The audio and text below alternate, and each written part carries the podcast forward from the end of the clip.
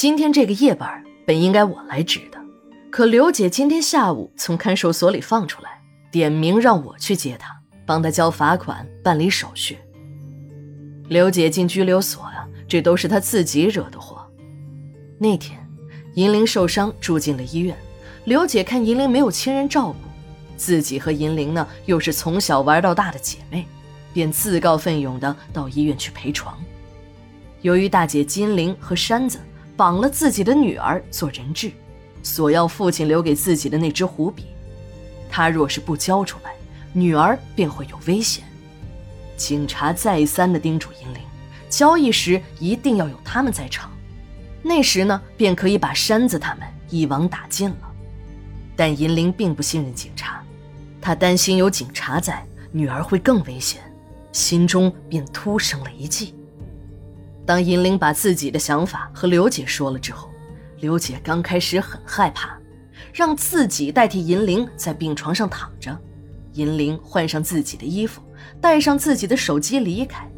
这万一被警察发现，一定会追究自己的责任的。但刘姐呢，也很佩服银铃救女儿的勇气，一咬牙就答应了下来。入夜，两个人换好了衣服。刘姐蒙头躺在银铃的病床上，换上刘姐衣服的银铃大摇大摆地蒙过了门口的办案人员，去找大姐金玲接头了。刘姐躺在了病床上，吓得浑身都在发抖。她知道，警察要是发现了，一定不会轻饶她。她一夜都没睡觉，脑袋缩进被子里，不时地掀开被角向门口望。病房的门虚掩着。两个守候在门口的办案人员不时地把头探到门边往里看，刘姐这心虚得很呢，想去卫生间一趟都没敢。她知道，只要她一去卫生间，那女警便会跟去，她和银铃联合起来欺骗警察的事儿就会露馅儿的。为了让自己的好姐妹银铃有更多的时间去救自己的女儿，自己这泡尿啊就先憋着吧。刘姐后悔极了。要是知道夜里还有这个行动，那吃晚饭的时候就不喝那么多汤了。刘姐正在减肥，怕吃多了影响体型，但见了好吃的呢，又忍不住还想吃。为了解决这个问题，刘姐想出了一个好法子，那就是多喝汤。宁可餐无肉，不可饭无汤嘛。这喝汤既能填饱肚子。不引起肥胖，还能促进体内的水循环，排泄体内的垃圾，这样一举数得的好事儿到哪儿找去？刘姐每餐都要喝汤，尤其是晚餐。为了不使自己睡觉时都长膘，她每晚都把自己灌得个肚儿圆。没想到今天这汤啊，却害惨了自己。快天亮时，她实在是有点忍不住了，真想干脆尿在床上算了。可想想那样真的太丢人了，自己一个成年人，身体没毛病，跑了医院尿床，这传出去还不丢死个人呢？刘姐咬着牙，努力的憋呀憋呀，终于憋到了护士来打针换药了。这一下子那就再也瞒不住了。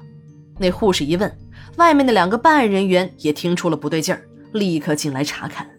这时的刘姐跳下床，鞋都没有穿，便向门口冲去。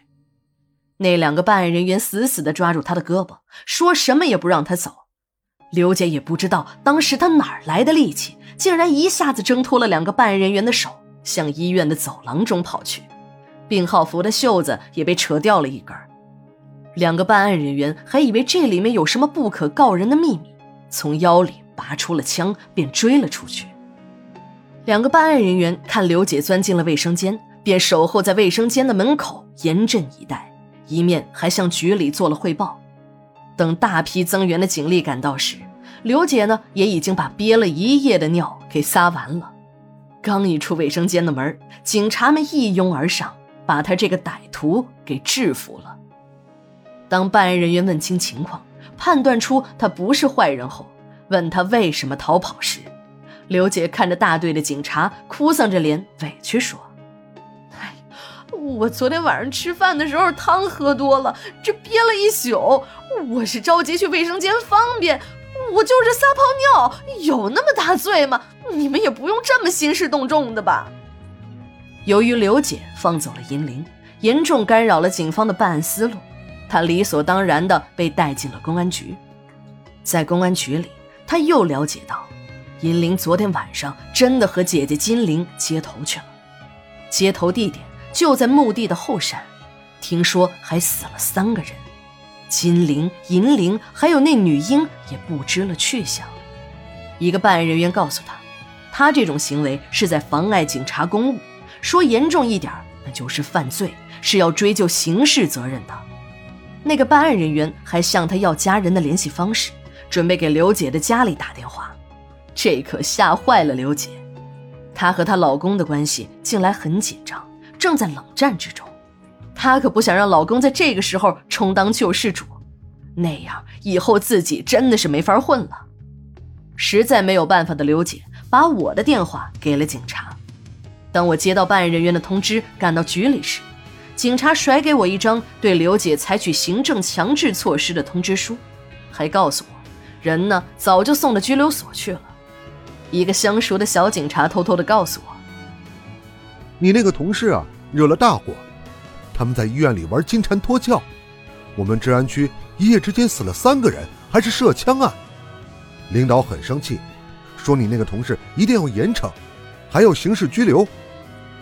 还好，预审科的几个警察业务都比较好，说你同事的案子不属于刑事案件，只是一种扰乱警察公务的行为，充其量也就拘留五天，罚款二百了事。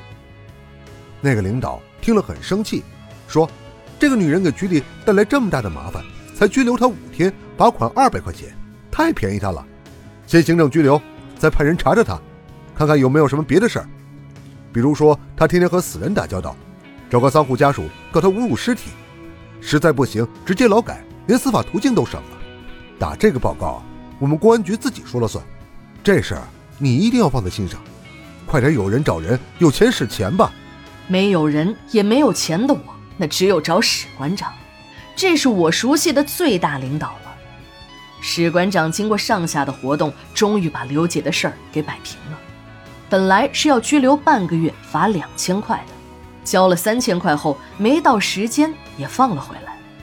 从拘留所回来的第一夜，刘姐没敢回家，和我一起住进了墓地守卫室。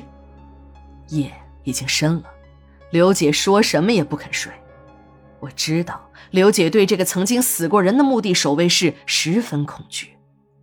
正在这时，我的电话响了，电话的那端传来了小赵的声音，都带了哭腔：“师傅，快来吧，这儿有个活人，非要让我们把他火化了。”